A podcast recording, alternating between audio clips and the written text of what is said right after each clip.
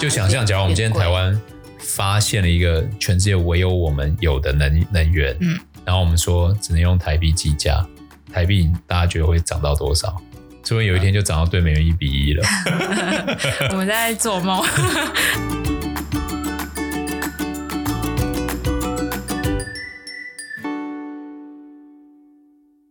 大家好，欢迎来到 Hugh 说财经，我是 Hugh，我是 Sarah。一起来看一下上周绿油油的市场。上周三大指数全部都重挫四个 percent 哦，标普跌了四点六，年至今跌了二十二。纳斯达克一百上周跌了四点六四，年至今跌了三十点六九。哇，已经见三字头了。对啊，哎，可是之前反弹少很多哎，之前反弹就有到二十二十二，有到十几啦。好，好，然后道琼上周跌了四个 percent，年至今跌十八点五七。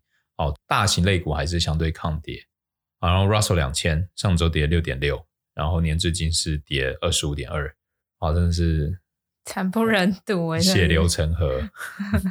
好，那个标普五百收在三六九三哦，纳斯达克收在一一三一一，道琼收在两万九千五百九十点，Russell 两千收在一千六百七十九点。那我们看一下欧洲哦，欧洲五十是上周跌了四点三四个 percent，年至今跌二十二点一哦，收在三三点四八。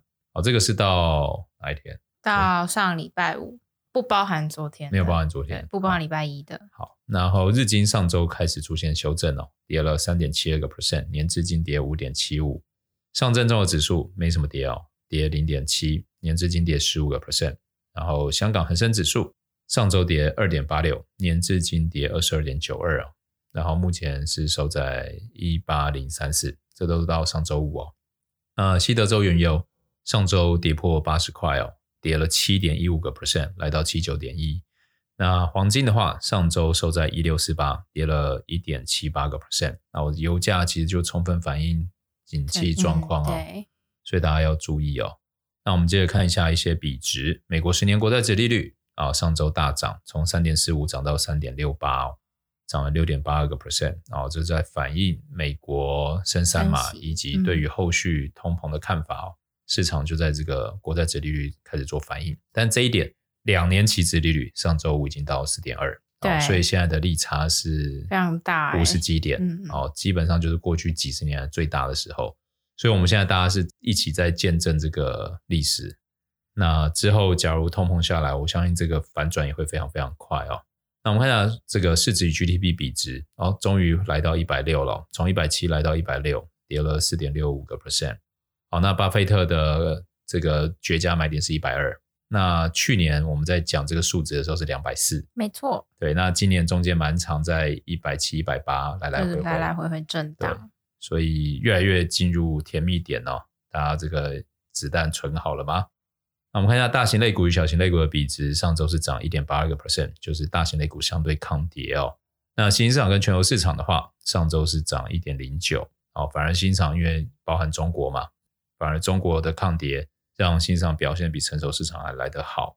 那恐慌指数从二六点三来到二九点九哦，我今天早上看是三十嘛，天到三十，避险成本开始飙高。那在这时候还是呼吁啊，不要在这个 timing 点去做多或做空恐慌指数，因为它来得快去得快，它可能飙上去飙得很快，你也不知道。嗯，对啊。好，那再来油金比是大跌五点三六个 percent，因为油就大崩盘嘛。好，那这一点我觉得，当 OPEC Plus 在减产啊，就是有点利多还跌，嗯、对不对？那后续的支撑就会变得比较辛苦哦。那科技类股与传统类股的比值是涨二点一哦，反而科技类股上周是表现相对好，好特别哦。嗯，好，那因为有鉴于上周都这样重挫，所以我就不想带大家看。产业的周周趋势都蛮惨的，对对对。那我们从 ETF 金流相对抗跌来看啊，目前比较强的是核心消费跟金融哦。核心消费最大 ETF 是 XLP，那过去一个月是跌六点八一个 percent。那主要持股有像宝侨、可口可乐、百事可乐、沃尔玛、Costco 哦，就是这些必需品就会比较抗跌。那再来就金融哦，最大 ETF XLF。过去一个月跌七点九二个 percent，那里面主要持股有伯克夏啊、JP Morgan、摩根、博大通、富国银行，哦，金融之前是很弱的哦，超弱的。现在现在感觉有点要回补的感觉，有开始回补哦，有开始回补。嗯、好，这个金融可能会是黑暗中的前几道曙光，小曙光吧。对对，大家要可以，毕竟它也是跌了蛮蛮久一阵子的，真的好。那接着我们一起来看一下上周一些机构法人发生什么事情啊？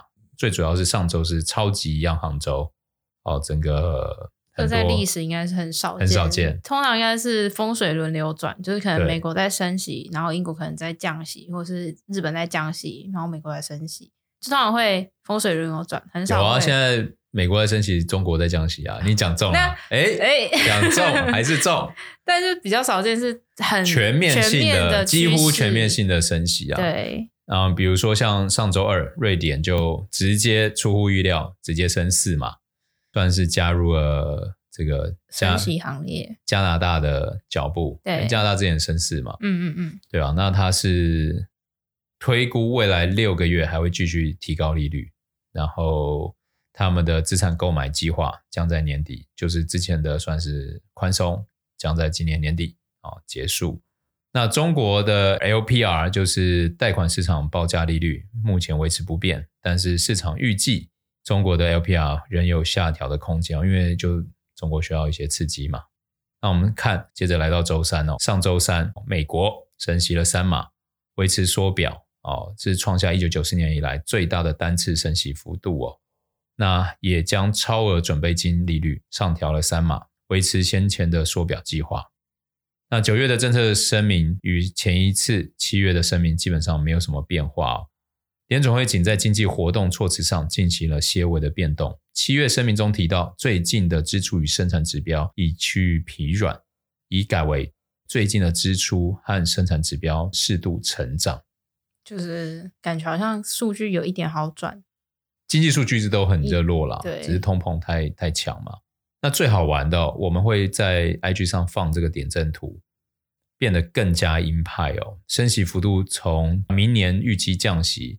到明年预计升息还会再调高，哦，那之前是预计明年呢、啊，可能在三点七五，这次调高到四点六二五哦，就差了接近四码，哦，这个是调高很大的幅度。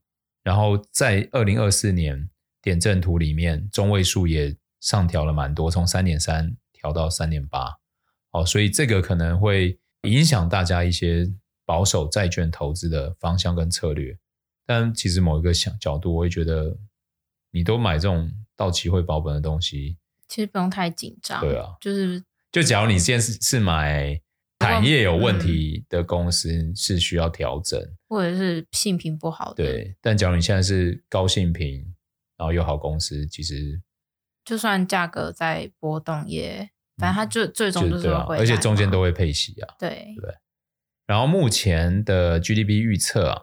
今年、明年到二零二四年底都低于六月的预期。哦，今年变成增长零点二，明年预计一点二，后年预计一点七。原本的预期是一点七、一点七、一点九。哦，所以现在可以看到，连官方都开始大幅度下调。对，大幅度下调。嗯。然后也认为明年的失业率会从今年的三点七升到四点四。哦，那我们看一下鲍威尔，他记者会。讲了三大重点啊，一个就是当然就是坚决对抗通膨，这句话你讲了 N 百遍，永远都要讲这一句 N 百遍，每一次开记者会就要再讲一次。然后第二个，他认为经济软着陆的几率降低哦。他上次原本是说，哎，我们软着陆有机会，对，但也许现在的股价已经反映了这个啊。对，好，然后再来就是他认为火热的美国房市恐面临难熬的修正，嗯。因为现在美国房市很不好，看那个房贷利率就知道了。对啊，现在六个 percent，而且美国是锁三十年。嗯，这个大家跟台湾不一样。对，对，对，台湾就是四大行库加一个固定利率嘛，会浮动。对啊，所以你跟银行谈都是谈那个固定，你要加我一点二还一还是零点八？对，都是谈那个数字。但四大行库的就不是银行可以谈的。嗯、对，那美国就是你这次六趴买下去，你就背三十年。对，就是现在是多三十年的六趴就一百八十趴哎。很可怕哎、欸！你就付了，你买这个房子你就等于付了多付一百八十趴，你就付了两百八十趴的房价，跟前两年比，应该是现在房市现在敢跳进去买美国房市的真勇者，应该所以才会房市这么惨啊！真勇者，对不就是不需要贷款的人啦，应该这样讲。那分析师的看法啊，为了压抑通膨啊，费德显然愿意容忍更多经济与就业市场的恶化，但他们仍认为费德对于经济的预测过于乐观了。联邦资产管理高级美国经济学家就声明哦，他认为目前联总会的经济预测仍过于乐观，因为联总会现在只认为失业率明年会到四点四，仅仅微幅高于长期的中性水平。但是他怀疑失业率只到这个程度，是否真的能足以压抑通膨？那假如真的失业率来到，比如说四点四以上，比如来到五，甚至来到六，那时候市场氛围会很紧张的。那时候股市。跟现在一定会还有新的一波，但是那个是有这个情境出现的时候，好不好？不是说那个这件事情就会发生。好，然后再来就是高盛上调哦这个利率目标哦，他预估十一月 Fed 将再度调高利率三码，十二月再两码，也就是说今年再五码了，然后明年二月再升一码，所以终端利率将来到四点五到四点七五，这是基准利率。那到时候。其实很难讲，因为我们看之前几次升息，也许它明年二月升完就不升的话，也许今年年底就开始降，就是殖利率就会开始下来了，对对对，嗯，所以大家跟着看。好，周三看完了，来到周四啊，周四日本维持基准利率啊，然后以及十年公债直利率的定锚目标没有变。好，那我觉得日本上周干预汇市是一，我目前看我觉得是一个蛮失败的做法。那他的行动的确是少见，又是没有，我觉得不够有力啦。嗯，因为我觉得他并没有喝阻掉做空日元的那个资金，然后反而会给人一种就是哦，原来你是纸老虎哦。因为像我得说我的心态啊，嗯，就比如我是一个一直在看市场，然后我看到你出来干预市场，结果你的日元只有涨这样的时候，一点点，我就开始在想，我是不是要加入做空日元的行列了？因为那个听众朋友，我觉得我们大家要想，就是我我分享一个看法啦。那因为很多人可能会觉得，哎，日元现在这么便宜了，对啊，还会再贬吗？其实没有人知道。但是这就来了，利多不涨，代表后面还有，对吧？你怎么知道它会回到几十年前的两百？Never know 嘛。假如刚刚那个联博的经济学家的评估认为失业率假如来到更高，比如来到美国来到五，来到六。等于压垮世界经济最后一根稻草都出现的时候，你觉得嗯，我们台币或日元会到多少？Never know。对啊，对啊，那就是某一个角度，我就会觉得，哎，假设我现在去做空日元，那我一定有个停损嘛，就一百四啊？为什么？因为那就是这一波日本政府干预的重要的那个点嘛，对，对不对？好，刚好分享给大家。然后英国升息五十个基点，连续第七次调升利率哦。英国已经将利率从一点七五升到二点二五了，那现在利率已经来到二零零八年的最高水平。英国现在有点惨哦，已经对美元快一比一。嗯，主要我觉得来自于它的财政跟货币政策是冲突的嘛。对啊，一方面又大幅补贴，一方面又大幅升息，就是又通膨，然后你又要补贴，那所以这就听众朋友验证了一句话：市场不怕坏消息，只怕不确定。嗯，对，你现在大家就搞不清楚，英国政府到底到底要怎么做？对啊，这就比较难。好，看完这个超级央行周以后，我们来看一下一些大佬们对市场的看法。末日博士卢比尼啊，就是成功预测二零零八年金融危机的这位大佬经济学家，他认为美国还有全球将在今年到明年都陷入漫长而惨烈的衰退哦。他也指出，标普五百可能还会再大幅的下跌。他认为，即使在普通的衰退中，标普五百可能也会下跌三十个 percent，而真正硬着陆的时候，他认为可能会跌到四成哦。那现在标普我们刚刚看已经跌二十二了嘛，所以诶，剩十八，感觉好像还好诶，是这样的意思吗？然后他认为，主要是因为只看浅衰退的人，应该去看企业还有政府的高负债比哦。那目前随着利率上升，还有债务成本增加。他看到许多僵尸机构、居民、企业、影子银行，还有僵尸国家都将会完蛋，到时候就知道谁在裸泳。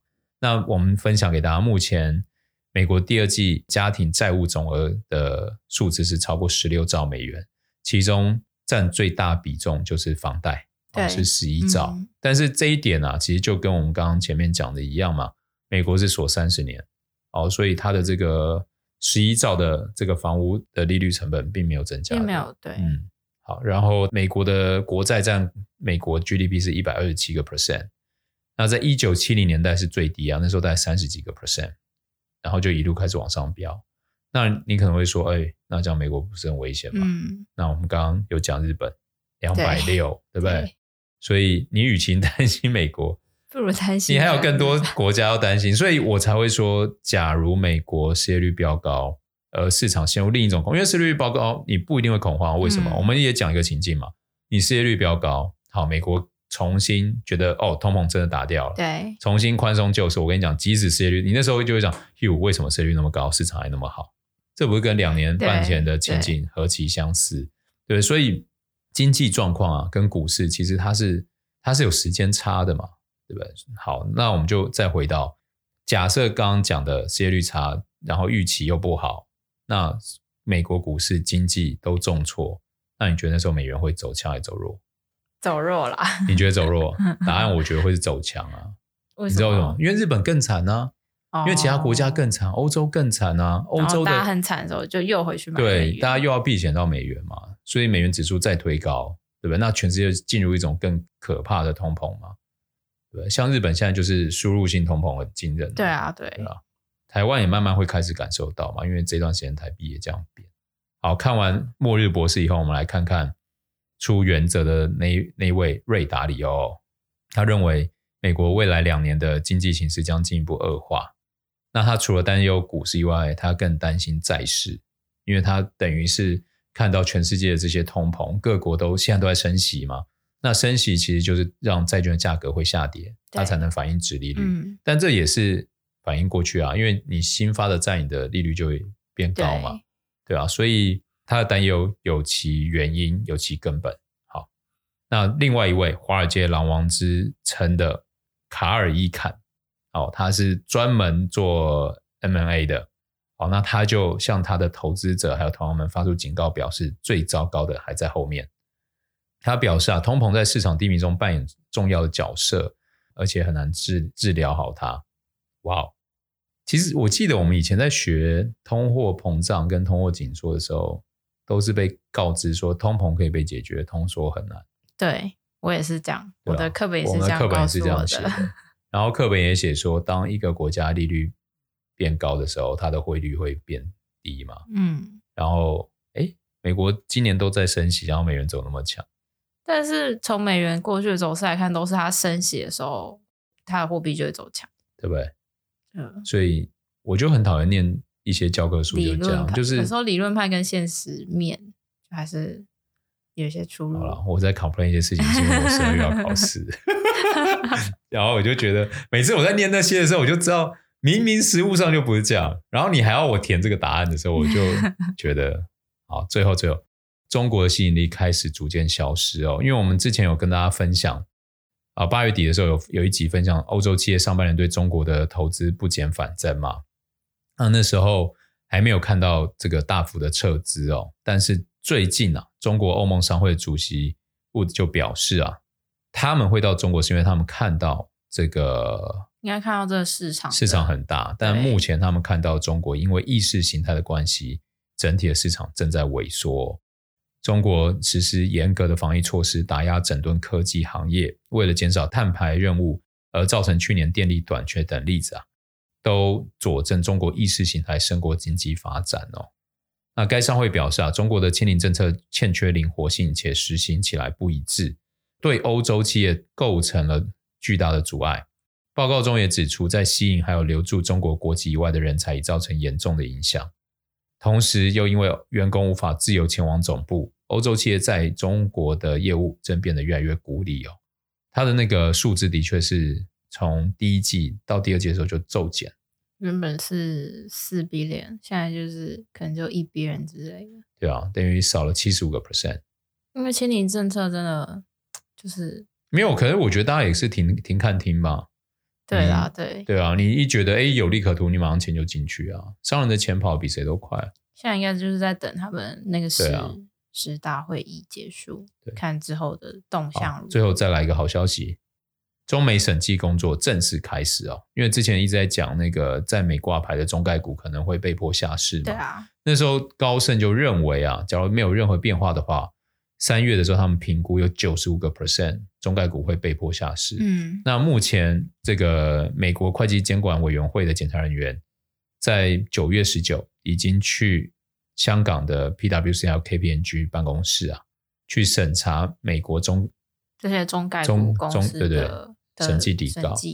对，那高盛就认为啊，假如这个美国中概股在美国挂牌这些公司的下市风险消除的话。将会有可能带动中概股的本益比提高十一个 percent，提高十一个 percent 其实是很多的哦。嗯，好，那目前的指标性中概股是阿里巴巴、网易、百度、京东跟百胜中国，哦，是第一批审计底稿检查名单。那这个审计工作大概会维持二到三个月，所以大概十一二月的时候，我们可能会看到相关新闻。假如顺利的话，也许在市场氛围就会是从黑暗中开始。找到希望嘛？因为可能到时候升息升息，对，就就变成一个利多了。啊，大家先放在心里。我都觉得，反正就是把银弹准准备好就对了啦，好不好？好，那今天我们来带大家认识一下汇率。哇，这个汇率。是讲汇率真的是一个挑战，汇率是一个很大的事情哎。我先讲一下那个汇率，我的一些内心的一些架构。嗯，第一个我想要带大家认识汇率的东西是什么？就是它跟金融资产有一个最大最大的不一样，就是它是相对的。比如说，你今天大家要去日本玩，你是台币兑日元，嗯，你要去美国出差是台币兑美元。美元。好，那假如今天是一个美国人，他要去日本玩，他是美元兑日元，嗯。好，所以汇率之间是有这个联动跟相对对应的。那这就也意味着什么？就是它不像今天，比如我看好 Apple 这档股票，它可以从十块涨到三百块。好，你今天再怎么看差一个国家的汇率，除非它会破产，比如说像之前啊委内委内瑞拉、斯里兰卡，对，这种就是很小的国家，它货币流动量，然后它外汇储备又很少。的时候，它有可能像一个企业陷入破产，崩盘。对，那你可以把这些货币，我们就把它想象成一个 NFT 或者是一个虚拟币，哦，它无法被篡改嘛，嗯，对不对？然后，但是它的量没有那么多，对，哦，所以比如说，好，今天委内瑞拉它要换成美元，然后它必须要拿它的货币，那它怎么拿它的货币买？别人不一定要嘛，嗯，所以它一定是有一些进出口贸易。然后有留一些外汇存底，对，然后就可以拿这些外汇存底，可能美元，可能欧元，可能日元，这样去换，对，再去换，然后也可以用这些外汇存底，比如说他今天国内通膨很严重，他就拿他的外汇存底来买他委内瑞拉币，嗯，来去捍卫这个币的稳定性。对，好，那这也是导致为什么我之前没有那么认同币圈一个很重要的原因嘛。那我们回到货币相对性，先知道，所以它很难很极端拉到非常非常远。通常会有一个区间。对，就像我们之前聊到日元在贬，我们有提到说，有一些经济学家就认为，假如日元在贬，会引发亚洲整个经济圈的这个风暴，就是因为大家都想要贬值嘛。因为你看，你日元你同样生产一样的车，一样的东西，一样的东西，你卖出来就比别人便宜，打了八折，打了七折。那别人怎么竞争？嗯嗯，对，那你既然玩这一招，那我也我也想玩嘛。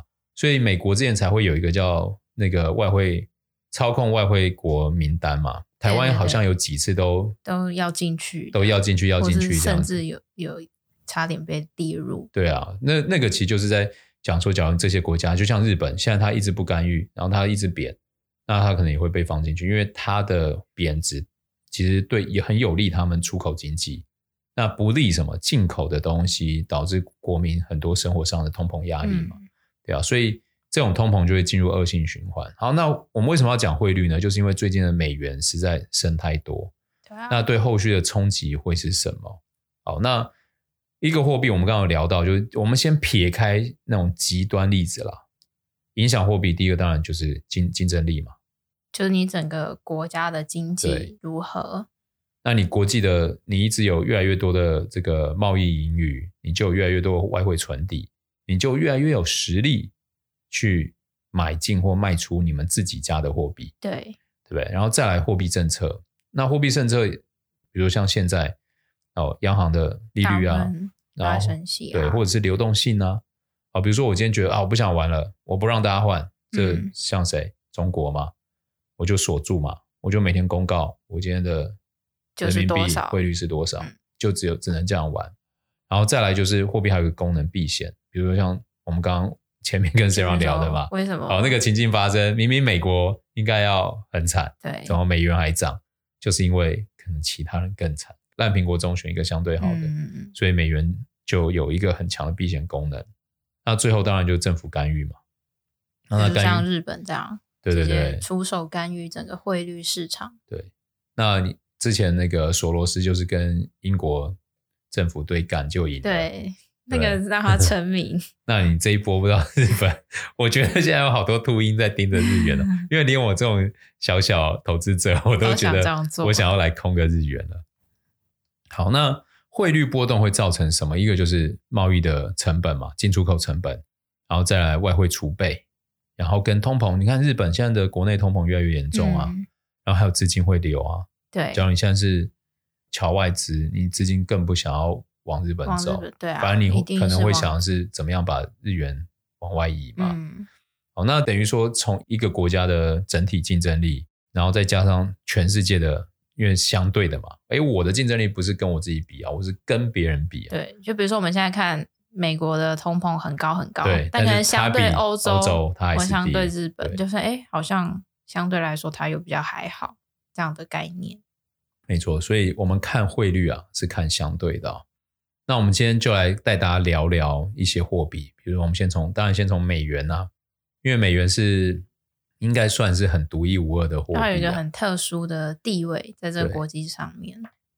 第一个就是大宗商品多半是美元计价，比如说原油、原物料，基本上都是要用产品，对，对都是要用美元。那就有很多人觉得这件事情其实就是美帝的阴谋，是不是阴谋？说真的，我不知道。嗯，因为我觉得政治。是一个更高深的学问，那个我真的离我还太遥远，我只能先管投资跟经济。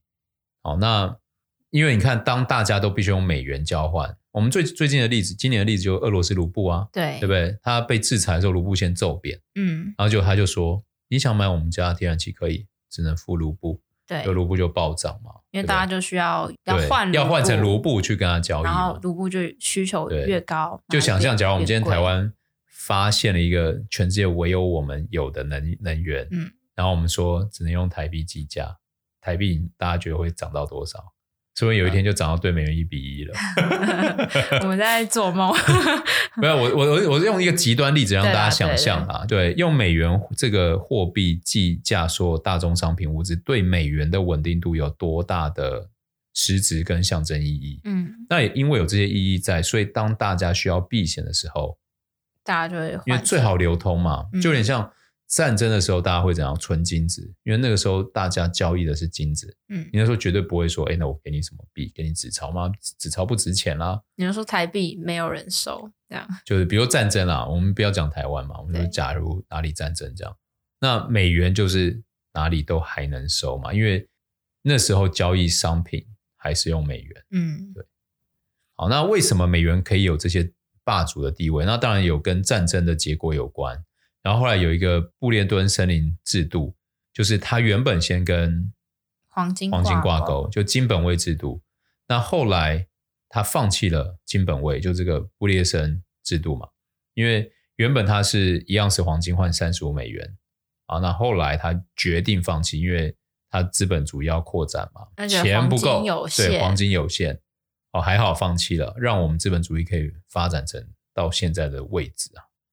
哦，那现在美国在全球经济面上，目前美元占全世界外汇存底的比例是六十二个 percent，这超高的，超级高，所以才会说为什么每个地方你拿美元，大部分都会收，对啊，因为他们都收了，就意味着他们好交易啊。嗯，对，欧元占二十趴，日元占五趴，英镑四点四，人民币两个 percent 哦。那你看，美元就是欧元的三倍多，嗯，然后接着讲完美元，一定会讲到美元指数嘛。那美元指数它就是用一篮子的货币来组合起来，它是对立的。美元指数是跟这些货币对立的。那五十七个 percent 是欧元，十三个 percent 日元，十一个 percent 英镑，加币九个 percent，瑞典克朗四趴，瑞士法郎三点六。那我觉得美元指数哦，其实我以前就在想，为什么是这种组合？好像当时我觉得是有有其意义，但我觉得这件事情它慢慢的也会也会被挑战了，因为。你会发现它跟外汇存底的那个比例其实是有一些关联，但人民币因为是外汇管制国，所以它没有纳进来。嗯嗯，那可能又跟比如说像瑞典克朗、瑞士法郎，哦，可能跟一些金融体制，诶，应该说，你知道金融业很早的 一些发源地啊，一些权力结构，对对对，会有关啊。好，那美元今年已经涨了十五个 percent，这个指数已经涨了十五个 percent 哦。那我们看到美元，美元呢、今年对日元是涨了十九个 percent，对瑞典克朗涨了十八趴，对英镑涨了十七个 percent，韩元对美元也贬了十五个 percent，然后新台币目前是今年贬了十十二点六九。那为什么美元现在会涨呢？我们可以看到，就是美国经济相对于其他。对，就是一个相对的概念，相对于欧洲的通膨，或者相对于日本的状况。对，那美国八月份的 PMI 指数优于经济学家预期，非制造业采购经理人指数也优于市场预期，非农就业人口也比预期来得多，然后失业率创五十三年新低。对，对不对？虽然他们现在在打通膨，嗯，其实你这样听一听，你有没有突然觉得，哎，美国是很有底气去打通膨的吗？对。所以就是那些经济学家说，哎，美国经济还是不错，是有其道理的。对，是真的数据好啊，就真的经济好。然后股，然后股市已经跌两成三成，所以可能你从股市的角度，你会觉得现在市场很黑暗，但是你其实从经济的角度来说，并没有那些问题，嗯，嗯，对吧？只是因为通膨，大家预期未来失业率会提高，数据会恶化，然后以及企业的财报指引很重要。现在九月底了。对，很快又要财报，怎么那么快啊？我们都觉得财报才刚聊完，啊、怎么又要财报了？对啊，那你看美国的经济数据这么好，它相对欧洲真的好很多哦，所以美元就是因为相对好，所以它货币就相对强。结案没有，而且还有经济问题啊，就是可能避险，大家还是会买美元。对啊，对啊，就是我们刚刚讲嘛，就是因为它有特殊地位嘛，对，它的外汇存底六成。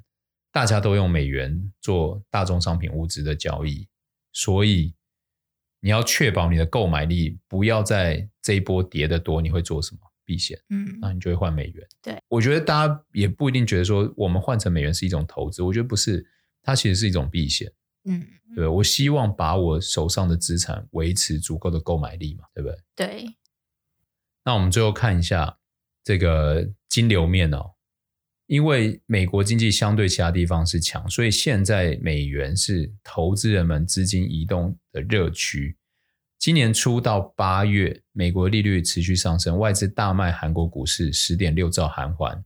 根据韩国证交所表示啊，外资持有的韩国韩股比例写下十三年的新低，十三年的新低就是写下金融海啸后的最低啊。那目前台湾同期外资累计卖超台股约。一兆零七十一亿台币。那值得注意的是，几乎每一次美元汇率大幅上涨的时候，新兴市场都会造成不少问题。嗯，好，我们下回会跟大家聊聊。我们汇市汇率的这个系列应该会多做个几集。对啊，因为我就要硬了。那我们看一下各界对美元的看法哦。美国前财长沙默斯认为美元还有持续升值的空间哦，而且美国。不必依赖贵得吓人的外国能源，然后美国对于疫情的总经政策回应也强过于其他国家，并要联准会可以比其他国家更快的收紧货币政策。其实美国说真的，我觉得这两三年做的事情真的是很强啊，就是反应相对来说真的快很，又快又又狠又准啊，对吧？然后现在只是另一个角度的快很准。那路透社就访问分析师的看法，他们认为随着美国利率上升。经济表现优于其他国家，美元在年底前还有明年仍将会是一股强势的力量哦。因为当投资人忧心忡忡，就像我刚刚讲嘛，我要维持我的购买力，对，我就会换成美元。所以就是这一股很强的力道维持美元的强势。那以上就是本周的一无所财经，下周我们再来带大家看欧元、英镑、日元，好不好？人民币，然后人民币。对，那我们就下周见喽。下周见，拜拜。